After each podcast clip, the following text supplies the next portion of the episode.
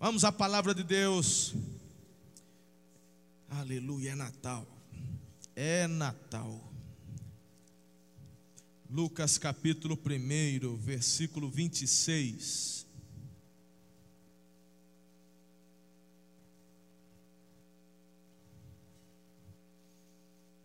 Você vai orar comigo agora? Vamos pedir ao amado Espírito Santo que fale conosco nessa manhã, que nos inspire, nos exorte, nos dê a orientação que vem da parte dele. Amém? Amado Espírito Santo, o Senhor é bom, o Senhor habita, o Senhor é extraordinário. Obrigado, meu Deus Obrigado porque Jesus veio para nos dar vida eterna, Ele é o príncipe da paz. Nessa manhã, nós aquietamos o nosso coração para receber tudo aquilo que vem do Senhor. Eu oro com fé, esconda-me atrás da cruz de Cristo, importa que só Ele cresça, que eu diminua. Declaro o teu governo nesse lugar, nesta igreja, em nome de Jesus. Amém. O tema dessa, desse domingo de Natal é qual a sua expectativa para o Natal? Talvez até essa manhã a sua expectativa era uma expectativa um tanto que frustrante, por conta de acontecimentos recentes, por conta de desapontamentos, por conta de circunstâncias, mas uma pergunta como essa, justo num domingo de véspera de Natal, qual a sua expectativa? E depois de toda a introdução que eu já dei para você com relação ao Natal, algo dentro de você começa a fervilhar, borbulhar, modificar. E mesmo que era uma expectativa um pouco que frustrada, depois do que você ouviu, você começa a gerar no coração uma santa expectativa. Isaías capítulo 9, versículo 6, é, nós leremos Lucas, deixe Lucas aberto, que é o texto base da nossa meditação. O texto de Isaías é bem conhecido e eu vou convidá-los a lerem comigo bem forte. Vamos lá? Porque um menino nos nasceu, um filho nos foi dado, e o governo está sobre os seus ombros, e ele será chamado Maravilhoso Conselheiro Deus poderoso, Pai eterno, príncipe da paz. Agora acompanhe a leitura de Lucas, capítulo 1, a partir do versículo 26. No sexto mês, Deus enviou o anjo Gabriel a Nazaré, cidade da Galiléia, a uma virgem prometida em casamento a um certo homem chamado José, descendente de Davi. O nome da virgem era Maria. O anjo aproximou-se dela e disse: Alegre-se, agraciado, o Senhor está com você. Maria ficou perturbada com essas palavras, pensando no que poderia significar esta saudação. Mas o anjo lhe disse: Não tenha medo, Maria. Você foi agraciada por Deus. Você ficará grávida e dará à luz um filho e lhe colocará o nome de Jesus ele será grande e será chamado Filho do Altíssimo. O Senhor Deus lhe dará o trono de seu pai Davi, e ele reinará para sempre sobre o povo de Jacó. Seu reino jamais terá fim. Perguntou Maria ao anjo: Como acontecerá isso se sou virgem? O anjo respondeu: O Espírito Santo virá sobre você o poder do Altíssimo a cobrirá com sua sombra. Assim, aquele que há de nascer será chamado Santo, Filho de Deus. Também Isabel, sua parenta, terá um filho na velhice. Aquele que diziam ser, aquela que diziam ser estéril já está em seu sexto mês de gestação, pois nada é impossível para Deus. Respondeu Maria: sou serva do Senhor, que aconteça comigo conforme a tua palavra. Então o anjo a deixou. Quando eu pergunto para você qual a sua expectativa para esse Natal, você precisa responder uma pergunta para você mesmo: qual a sua concepção, qual o seu entendimento de Natal? E ao passo que muitos estão levando as pessoas apenas a celebrarem um feriado, um descanso, ou aproveitarem o décimo terceiro para trocarem presentes. Natal tem a ver com milagres. E eu gostaria que você, meu irmão, entendesse a concepção de Natal na ótica do milagre. Porque eu acredito em milagres e eu acredito que o Senhor continua operando milagres hoje. O Natal é um milagre de Deus por mim, o milagre de Deus por você. Segundo Coríntios, capítulo 8, versículo 9 diz o seguinte, filhos: Pois vocês conhecem a graça de nosso Senhor Jesus Cristo, que sendo rico se fez pobre por amor de vocês. Este milagre envolve três áreas três fatos em nossa história. O primeiro deles é a promessa, diga promessa. O segundo, milagre. Terceiro, cumprimento. Então você tem uma promessa, você tem um milagre que é prometido e você tem o cumprimento do milagre que foi prometido. É baseado nestes fatos que a gente pode de fato crer em um Natal de promessas para nossa família, para nossa casa. Olha ali, no sexto mês, Deus enviou o anjo Gabriel de Nazaré, é, é a Nazaré ali na Começa com um anjo. Começa com um anjo chegando para uma virgem dizendo: você vai ficar grávida. Mas como é que pode um negócio desse? É milagre, é especialidade de Deus. Uma virgem ficar grávida. Maria não poderia engravidar de José, porque Jesus, querido, preste atenção, alguém condenado não pode pagar o preço do meu pecado. Simples. Se Jesus nasce de José e de Maria, ele nasceria com uma descendência, com uma natureza pecaminosa. Lembra do que Davi disse: Em pecado a minha mãe deu a luz a mim. Porque, querido, nós desde Adão nascemos com uma natureza pecaminosa. Então, é difícil às vezes imaginarmos aqueles bebezinhos lindos, inocentes. De fato são inocentes, não têm consciência, está ali mamando mas eles já nasceram com uma natureza pecaminosa. Por isso que Jesus não poderia vir de um relacionamento natural entre homem e mulher. O próprio anjo, ele coloca o porquê. Ele diz: Este que nascerá será, diga santo. Santo é separado, é imaculado, é alguém que não tem defeito, não tem pecado. Então Jesus, para nascer assim, somente, meu irmão, por obra do Espírito. Quem concebeu no ventre de Maria foi o Espírito Santo. Ele nasce sem a natureza pecaminosa, caída.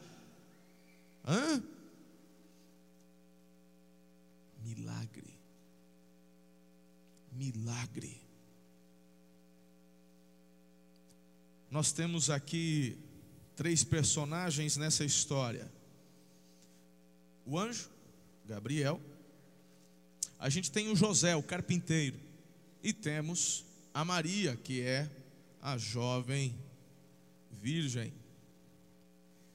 Essa é a primeira cena do Natal. Deus vindo de encontro aos pobres, vindo de encontro aos homens humildes aqui na terra, aos miseráveis ali na cidade de Nazaré, uma cidade tão pobre, tão insignificante, irmãos, que quando Natanael foi convidado por Felipe para integrar o grupo dos discípulos de Jesus, ele pergunta: Mas pode alguma coisa boa vir de Nazaré? Até hoje, até hoje. Se você for comigo a Israel e fica aqui o convite, estaremos indo dia 31 de outubro do ano que vem, se Deus quiser. A gente passa em Nazaré, mas você vai ver, meu irmão, porque uma das coisas mais gostosas em Israel é você andar em lugares onde Jesus operou, onde Jesus fez. Aqui ele andou sobre as águas, aqui ele curou aquele cego, aqui ele pegou, conversou, aqui os pães, aqui em Nazaré. Bom, aqui ele cresceu, mas, mas o que, que ele. É, só cresceu. A Bíblia diz que ele não fez muitos sinais ali naquela cidade, porque a fé daquelas pessoas era uma fé pequena. Quando você se deixa levar pelos seus olhos, a sua fé diminui. Por que, que em Nazaré a fé não aflorou? Porque eles olharam para Jesus e diziam: É o filho do José e da Maria, que, que filho de Deus. Quem são as pessoas que mais rompem em milagres? Quais são as pessoas que mais crescem em milagres, no sentido de receber, celebrar e ministrar? Se não são aquelas pessoas que não se deixam limitar pela visão dos olhos.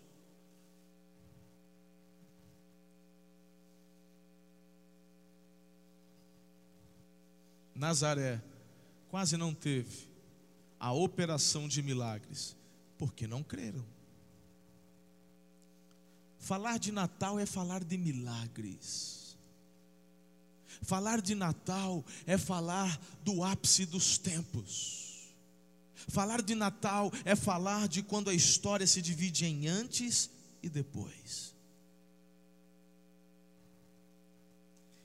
Lá em João, capítulo 1, versículo 46, é onde está registrado o texto que eu acabei de citar a vocês. Pode de Nazaré vir alguma coisa boa? Meu irmão, o Felipe não se deixa intimidar.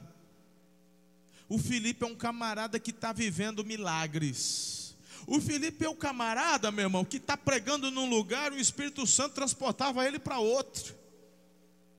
O, o, o, Felipe, ele não fala assim, ai, agora Natanael me pegou, o que, que eu vou falar de Nazaré? O que, que... Ele fala, vem e veja. Porque o foco não está em Nazaré, o foco está naquele que cresceu em Nazaré. E você vai ver, você vai ver de uma cidade pequena, insignificante, venha e veja o que é que Deus preparou para nós. Tem milagre para você, Natanael. E meu irmão, eu quero nessa manhã inspirar seu coração. Se o teu milagre não chegou, não chegou ainda, mas vai chegar. Passamos sete semanas, nós oramos, jejuamos. Meu irmão, não duvide é Natal. O maior de todos os milagres aconteceu. Se ele não poupou a vida do próprio filho, como não nos dará também as demais coisas, filhos? Uau! Bem, diante disso, eu queria que você prestasse atenção em algumas algumas atitudes que você precisa ter para não se frustrar no Natal. E quando eu digo Natal, eu não me refiro apenas dia 25. Quando eu digo Natal, eu estou falando da celebração do nascimento de Cristo, e isso nós celebramos todos os dias. Amém ou não? Dentro do que a gente acabou de ler no Evangelho de Lucas, a primeira lição que você precisa aprender neste 25 de dezembro de 2017 é que você precisa confiar que Deus está perto de você. Se você duvida disso, irmão, aí as coisas vão ficar bem difíceis. Aí não tem, aí eu vou falar o quê? Se você não crê, se você não acredita, se você não confia, no versículo 28, o texto diz: O anjo, aproximando-se dela, declarou. Qual é a declaração que o anjo faz? Qual é a declaração que o anjo faz? E o, é, mas isso aí é só a saudação. O que, qual é o recado que ele está dando? O Senhor é contigo. Não confunda, meu irmão, tem que saber interpretar o texto. Rapaz, tem que te falar um negócio. Como é que você está? Tudo bem? Tudo bem. Aí você vai embora. Aí fica, o que, que você queria falar? Então, alegre-se agraciado é uma saudação. O recado é: o Senhor está contigo. Ai, que gostoso. Uma coisa é se alegre, tudo bem, está na pegada, firme, estamos juntos. Outra coisa é, o Senhor está contigo, é o recado que Ele mandou te dar. Uau! Para você não se frustrar nesse Natal, tenha a certeza e a consciência de que o Senhor está contigo. Deixa eu te falar, eu tenho uns parentes lá em Tupã, que são os parentes por parte da minha mãe por parte de pai, estão tudo lá para o Mato Grosso, lá para Cuiabá, e pouco eu consigo passar as festas com eles por conta da distância, e a gente está sempre trabalhando na igreja. Natal é uma data que a gente não pode ficar longe da igreja, virada de ano, então é, há muitos, acho que na minha vida eu passei Natal uma vez com eles, eu era solteiro ainda, que eu fui com meu pai. Então, com os parentes de Tupã, 120 quilômetros, hoje mesmo, depois do culto da noite, eu pego o carro com a família, a gente vai lá para poder passar a ceia com a minha avó materna e tudo mais. E esses parentes meu de Tupã, é tudo espanholada. Povo que fala alto, sabe aquela coisa toda. É um barato. E tem uma brincadeira que a gente faz em família, né? Que é aquela de troca de presentes, tipo amigo secreto. Só que o nome é feio, mas é legalzinho, chama rouba. Aí todo mundo leva um presentinho, a gente estipula um valor. Ó, até tantos reais ou acima de tantos reais. Todo mundo compra qualquer coisa. Chega lá, embrulha, põe ali em volta da, da onde a gente vai fazer a brincadeira depois pega os números de um até o número que tem, cada um sorteia o seu número, e aí a pessoa escolhe qualquer presente e pega e tem que abrir para todo mundo ver. O próximo, ele pode tanto pegar um lá da mesa onde está tudo, ou ele pode pegar o do aquele que já está aberto. Aí ele vai lá e rouba. No meio de uma espanholada, pensa na confusão que dá todo ano, irmão. Parece que espanhol gosta desse trem. Ah lá, pastora. Olha o jeitinho da pastora. Imagina ela, delicadinha daquele jeito, ela assim, ó. Por que, que eu estou dizendo isso, irmão? Porque todo ano eu fico frustrado com o presente que eu termino na mão. Porque é o seguinte: cada presente ele pode ser roubado três vezes só. Roubou um, já foi. Aí daqui a pouco, ah, eu gostei, pum, já foi. A hora que você pegou o terceiro, aí morreu com você, ninguém toma mais. Meu irmão, eu sempre acabo com uns negócios que eu não uso, uns negócios feios, porque sempre tem uns presentes mal acabados, acho que eles fazem de propósito. Pois esse ano também, esse ano eu vou levar uns presentes bem mal acabados, eles vão ver também. Estou né, levando uma frigideira. Estou levando um picotador de, de, de negócio, assim, de, de, de, de cebola, para picotar cebola. Eu quero ver. A hora que abrir, fazer um embrulho bem bonito, a hora que abrir, vai morrer com aquele. Ninguém vai querer roubar. Vou pegar, mas fica quieto, fala para ninguém. Hoje à noite. Meu irmão, eu não sei, talvez você se frustra no Natal, porque ah, é sempre aquele parente chato, é aquele tio que vai falar que eu engordei. Fala para ele que você tem espelho. Você vai deixar se frustrar por conta, entendeu, meu irmão? Qual que é a expectativa que você precisa gerar no coração com relação a esse período? Diga: "O Senhor é comigo". Agora você é o anjo Gabriel, vira do lado e diz: "O Senhor é contigo". Aleluia! Aplauda ele, irmão. Ele está perto de você. Essa é a expectativa para o Natal. A segunda é para você descansar, pois esse Deus que está contigo vai levar embora os seus medos. Porque o anjo diz assim: não tenha medo, Maria, não tenha medo, você foi agraciada. E meu irmão, pensa um negócio: Talvez hoje nós olhando para a história, dizendo, ai que demais, é sobrenatural. Eu queria ser Maria. Não queria, não, irmão. Você é uma adolescente. Se hoje já dá chabu, imagina na época de Maria. Se hoje, meu irmão, imagina aquela época que você aparecer grávida. Falei assim, estou grávida, foi o Espírito Santo, meu irmão. Se é o pai da Maria, dava um pé na taca dela. Você está doida? Vai botar culpa no Espírito Santo. Pensam que o povo não falou da coitada? Pois o anjo já está dizendo, para que a expectativa não seja frustrada, lembre-se: o Senhor é quem leva embora os seus medos, porque os medos existem. Os medos são lançados para nos parar, para nos frustrar. E meu irmão, sempre quando o Senhor levanta um propósito, quando o Senhor levanta algo, ei, deixa eu te dizer, querido, vai dar um medinho, mas você não se deixa parar pelo medo, você avança, por quê? Por causa da primeira promessa: o Senhor é comigo. Então o anjo diz para Maria: não tenha medo. Essa é a diferença entre algumas pessoas: as que avançam e as que se frustram, porque param. Crescer dói, romper gera desconforto. Por isso que uma das frases que eu usei muito lá atrás é: precisamos sair da nossa área de conforto. Tínhamos um prédio próprio no centro de Aracatuba, ok?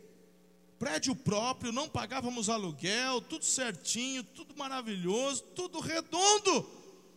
Pagávamos as contas da igreja, a igreja ia.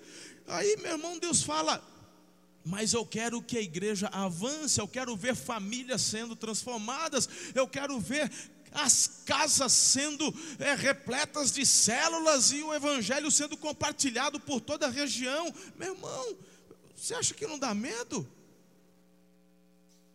Você acha que não dá? As pessoas às vezes não entendem. Mas, meus irmãos, deixa eu te falar uma coisa: não pare. Eu vou falar isso daqui porque às vezes tem gente que se deixa levar pelo inimigo. Vocês já perceberam? Aqui no culto da manhã é mais tranquilo, nos cultos da tarde, que é muita gente chegando, saindo, você vê os centuriões que fazem a segurança aqui do prédio. E às vezes os centuriões andando do meu lado. Você já viu o centurião andando do meu lado? Já viram ou não? Aí tem gente que se deixa levar e fala: ah, esse pastor já é estrelinha, tem que andar com segurança. Mas você não sabe que lá na igreja estão fazendo ligação me ameaçando. Você sabia disso? Então para de falar bobagem. Não sou eu que quero andar com segurança, mas eu estou obedecendo a uma orientação de líderes do ministério que são da área da polícia, que são tenentes, delegados, coronéis, e então tá bom. Eles que falam, tira o teu carro de lá, põe em tal lugar, tá bom, tem que obedecer. Esses tempos atrás eu estava tentando dar uma despistada. Eles ficavam ali só me olhando no fundo. Eu olhava, era que ele mordia a maçã, que ele comia uma fruta, eu pum, pulava daqui embora. Porque eu ficava triste, porque eu sei de alguns comentários que as pessoas fazem. Ah lá, ele se achando. Mas, meu irmão, olha para mim. De repente a minha secretária diz: Pastor, fizeram uma ligação anônima te ameaçando. É gente doida. Manda esse pastor parar de falar da minha vida, senão. Eu lá falo da vida de alguém. É verdade que confronta a pessoa maluca, acho que é com ela. Deve estar até aí. Aí, meu irmão, como que você acha que eu fico? Como é que você acha que eu fico com relação à minha família? O que, que o diabo quer fazer comigo? Ele quer me parar. Ele quer que a obra pare. Ele quer que a expansão diminua. Porque a partir do momento que você para de crescer, automaticamente você começa a diminuir. mas eu não vou permitir que esses sentimentos frustrem os planos de Deus para a igreja, para a minha vida e para a minha família. Porque eu tomo posse da primeira promessa: o Senhor é comigo, e por saber que o Senhor está comigo, Ele é quem lança e leva os meus medos. O anjo disse para ela: Não tenha medo. Então eu declaro que eu não tenho medo. O máximo, diz a palavra, o máximo que um ser humano pode fazer é tocar na minha vida, se o Senhor permitir. E se o Senhor permitir, vai ser para a glória dele. E vou te falar uma coisa, irmão. A minha alma está nas mãos do Senhor, a minha a vida eterna está segura nas mãos do Senhor. Então isso me traz paz, segurança, firmeza para prosseguir e avançar. Assim tem que ser contigo nesse dia 25. Você não vai ficar triste, não vai se frustrar, porque o Senhor lança e leva para longe os seus medos. Diga amém se você crê nisso. Você vai falar mal de mim de novo quando vê os centuriões comigo andando por aí ou não? Queimou a língua, hein? Vê se aprende agora, pô. Né? Mas tem, irmão, pensa num povo que não consegue segurar. Em vez de celebrar, fala, olha, estão cuidando do meu pastor. Não, fala bobagem. Irmão, terceira atitude para você não se frustrar. Submeta a sua vida a um plano maior. É o plano de Deus para você. Você ficará grávida. Mas, mas, mas, e a lua de mel? E a festa? E o casamento? Você ficará grávida, porque o plano é maior. Ele será grande, será santo, vai governar, seu governo não terá fim. Aí a Maria falou: então tá bom aí. Você está falando, ela termina dizendo: Seja feita conforme a sua. É simples, como é que você vai se frustrar ouvindo e obedecendo o direcionamento de Deus? Não tem como. Não tem como se frustrar. Então, em nome de Jesus, aprenda, submeta a sua vida ao plano maior. O foco não foi Maria, o foco não foi José, o foco estava na salvação das almas. Jesus, é, é, a Trindade, Deus Pai, eles não ficaram assim, ai tadinha, mas ela vai perder a festa de casamento, mas ela vai se frustrar, tadinha salvar. Estou lembrando de outra dessa conversa. Meu irmão, Deus fala: não, tem um plano muito maior que envolve tudo isso. Vai lá, manda o anjo. Libera o anjo. O anjo vem e diz: Ó, vai acontecer. Meu irmão, se você estiver no centro da vontade de Deus, não tem como se frustrar. Os planos dele são maiores. Às vezes não entendemos, meus filhos, por favor, creiam-me, às vezes não entendemos o porquê Deus permitiu assim, por que aconteceu dessa forma. Eu não queria, meu irmão, eu também não. Mas como Maria, eu vou aceitar os planos de Deus. E graças a Deus por essa mulher bem-aventurada, agraciada, a mulher tremenda. Eu vou chegar no céu, já disse isso, quero dar um abraço na Maria, ela é demais porque ela não falou, ah, eu já eu tive alguns colegas no seminário, eu tinha um, não vou falar o nome dele aqui não, mas uma vez a gente tá estava trabalhando e no horário de trabalho eu já era, eu já estava casado com a Ana e ele estava solteiro, mas pensa um homem que queria casar, irmão, mas ele queria casar, ele queria, ele queria, e a gente conversando e tal, ele falou, rapaz, mas eu quero casar, mas pensa num desespero. Aí eu falei assim, mas se Jesus voltar, ele falou, ah não, ah não, ah não. Aí ele começou a orar. A gente estava no meio do, do capinando, falou, Deus, não, segura um pouco, deixa eu casar pelo menos. Eu falei, gente, vote. Rapaz, calma lá, filho. Deus tem um plano maior. Maria não ficou assim, ah, não, eu já estou com o enxoval pronto. Ah, porque não. Meu irmão, seja feita conforme a tua palavra. Porque o plano de Deus é maior. Imagine se a Maria tivesse corrido, eu não. porque Deus sempre vai respeitar o livre-arbítrio, irmãos. Se a Maria dissesse não, comigo não, comigo não. Não porque eu sou mulher direita, eu vou ficar mal falada, e ó, pro resto da vida, meu irmão, até hoje. Ué, esses tempos atrás no History Channel, né? A história não revelada de Jesus. Aí vai falar, a Maria. Aí eles falam, os historiadores, não, porque a Maria engravidou do José, aí contou aquela história para todo mundo acreditar, para tentar. Meu irmão, hoje, historiador fala isso e joga na mídia. Ao passo que nós declaramos Maria é uma mulher que foi agraciada por Deus, ela foi, sabe, uma mulher extraordinária para muitos, até hoje, ela foi uma mentirosa que contou uma mentira para poder se resguardar. Hum. Mas ela disse: Eu vou até o fim. O meu Natal não vai ser frustrado, porque o meu Natal, a base do meu Natal é milagre. E eu creio. E meu irmão, glória a Deus, hoje estamos aqui porque aquela jovenzinha de uns 15, 16, 14 anos, aceitou o desafio e você também vai aceitar. Porque Deus tem planos maiores para a tua vida. Então, em quarto lugar, creia no sobrenatural de Deus. Não duvide. Talvez você está chegando no final de 2017 com expectativas frustradas porque o problema é tão grande. E aí você diz: Eu não consigo, eu não posso, o desafio é maior, mas o nosso Deus, é o Deus do sobrenatural, é o Deus que faz muitas vezes, meu irmão, questão de deixar o vento dar uma avolumada para justamente promover na sua vida perseverança. Porque é desse jeito que crescemos. Árvores que durante o seu crescimento são submetidas a ventos fortes, são elas que mais aprofundam suas raízes e estas árvores irão resistir a tempestades maiores amanhã.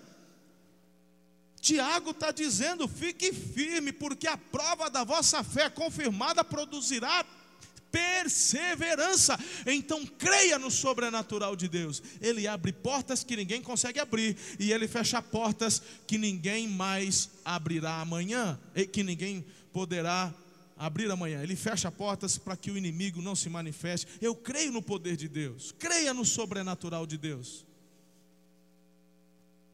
Você está comigo nessa manhã?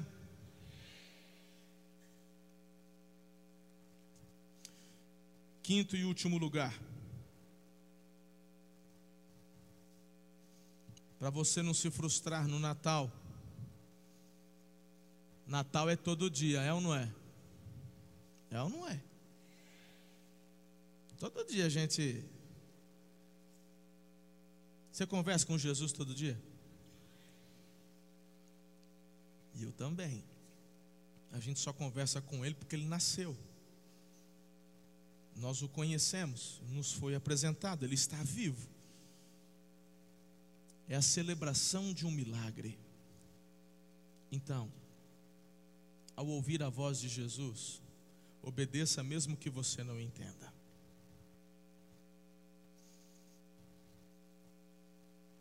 eu tenho tomado essa decisão na minha vida, queridos. Obedecer sem mesmo entender.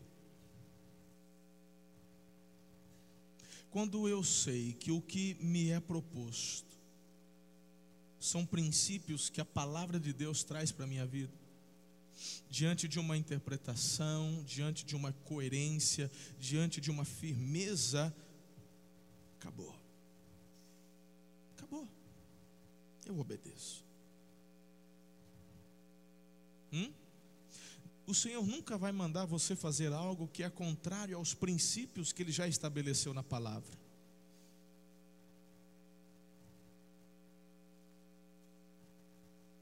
Eu sou guiado pela palavra de Deus. E esse é o meu conselho para você nessa manhã. Obedeça mesmo que você não entenda. colocar a sua fé em Jesus, entregar-se a Jesus, render-se a Jesus, Às vezes os nossos olhos naturais não conseguem compreender todas as coisas. Mesmo que na sua natureza humana há uma tentação de que existem pontas soltas. Deixa eu te afirmar, não existem. Não existem pontas soltas neste livro aqui. Não existem.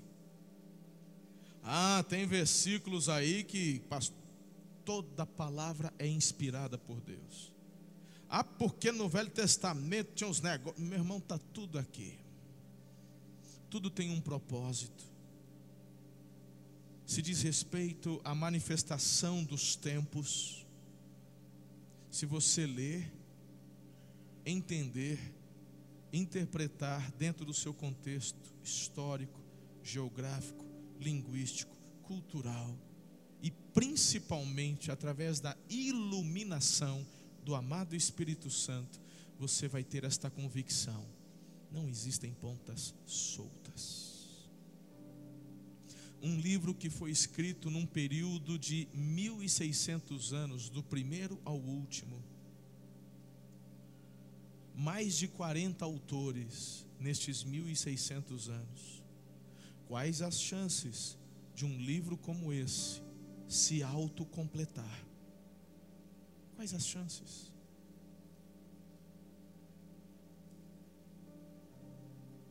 Somente sendo obra de um único autor.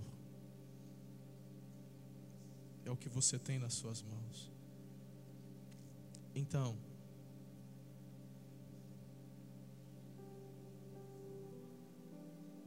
que, que você e eu não seguimos o exemplo de Maria? E a gente obedece o que o Senhor está falando. O Deus de milagres está aqui nessa manhã porque Ele diz aqui que estaria. Há instruções que Ele está trazendo para o seu Natal. O de Maria foi: Eu tenho um plano maior para você, vai além das suas compreensões. Ela obedece, mesmo não entendendo. Ela coloca o princípio de uma tentativa de frustração. Ela diz: Como, como podes? O anjo diz: Vai ser assim por causa disso e para isso. E ela termina dizendo: Cumpra-se a tua palavra. Eu não entendo tudo, mas eu obedeço ao que ele manda. É o segredo para não nos frustrar. Não é demais? Às vezes os problemas que acontecem na igreja, como esse que eu acabei de compartilhar, que eu abri meu coração agora há pouco, lembra que eu falei agora? De repente, uma, uma tentativa de, de querer. Cumpra-se a tua palavra, porque, meu irmão, vamos obedecer o Senhor. Você obedecendo o Senhor, está tudo bem. Não tem como nos frustrar. Nos frustrarmos. Eu olho para Paulo e Silas na prisão, eu citei eles esses dias atrás. Eles não se permitiam frustrar. O Pedro foi preso, fazendo o que, irmão? Arruaça. Ih, o Pedrão exagerou no vinho da ceia outra vez começou a fazer arruaça, aí prenderam ele. Não, irmão. Foi preso porque pregava a palavra, foi preso porque falava de Jesus. Preso por fazer a vontade de Deus é. E, e o Paulo? Deus falou assim: você vai, eu vou te mandar para Roma, você vai pregar a minha palavra na Roma. O Paulo, uhul! Só que é o seguinte: você vai preso. Ah, Senhor, me manda de primeira classe. É, eu até queria, mas eu estou fazendo uns planos aqui. É, eu tô, estou planejando um naufrágio ali perto de Creta, porque eu quero abrir uma igreja lá em Creta. Mas Deus me manda de primeira classe para Creta. Não entendemos tudo. Eu, pastor Marcelo, não entendo tudo.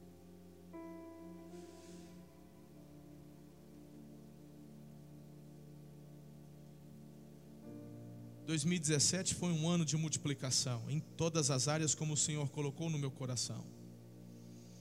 A multiplicação dos milagres, da graça, da intimidade.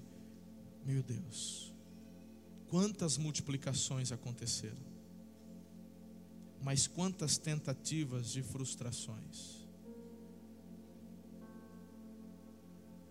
A nossa vida é assim. Eu não passei por 2017 sem derramar lágrimas.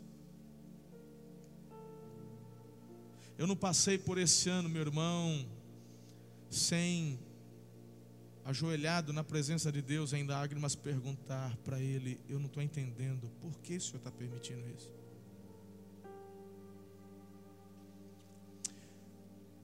Mas as minhas expectativas não são frustradas porque eu obedeço mesmo sem entender. Entendeu? Viu? Não entendo, mas obedeço.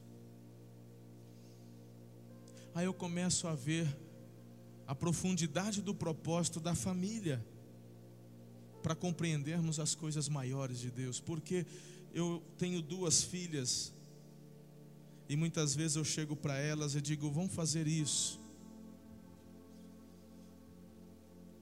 Aí eu falo, depois. Eu, digo, eu digo, agora. Aí vem a pergunta, por que agora? Falou assim: você não precisa entender, obedeça. Todo pai faz isso também? Você também? Então você é igual eu? Ou eu sou igual a você? Melhor, né? Acho que sim. Ok. Será que não é Deus nos treinando para o nosso relacionamento com Ele, a fim de nos levarmos a propósitos maiores. O Senhor quer te levar a conquistar o futuro. Sabe por quê? O futuro já existe. Como assim, pastor? É porque Deus já está lá. Ele já existe. O que Deus está dizendo é: se aproprie do futuro, tome, tome o futuro. 2018 será um ano de boas notícias. Deus já está lá no futuro. Ele já está em 2018. Ele está dizendo: pegue! Pegue! Obedeça, mesmo sem entender. Não chegamos aqui, irmãos, agindo por aquilo que vemos. Chegamos até aqui, andando por lugares que vislumbramos em fé e é por isso que eu sei que avançaremos ainda a lugares inimagináveis, porque é assim que tomamos. O Senhor disse: faça.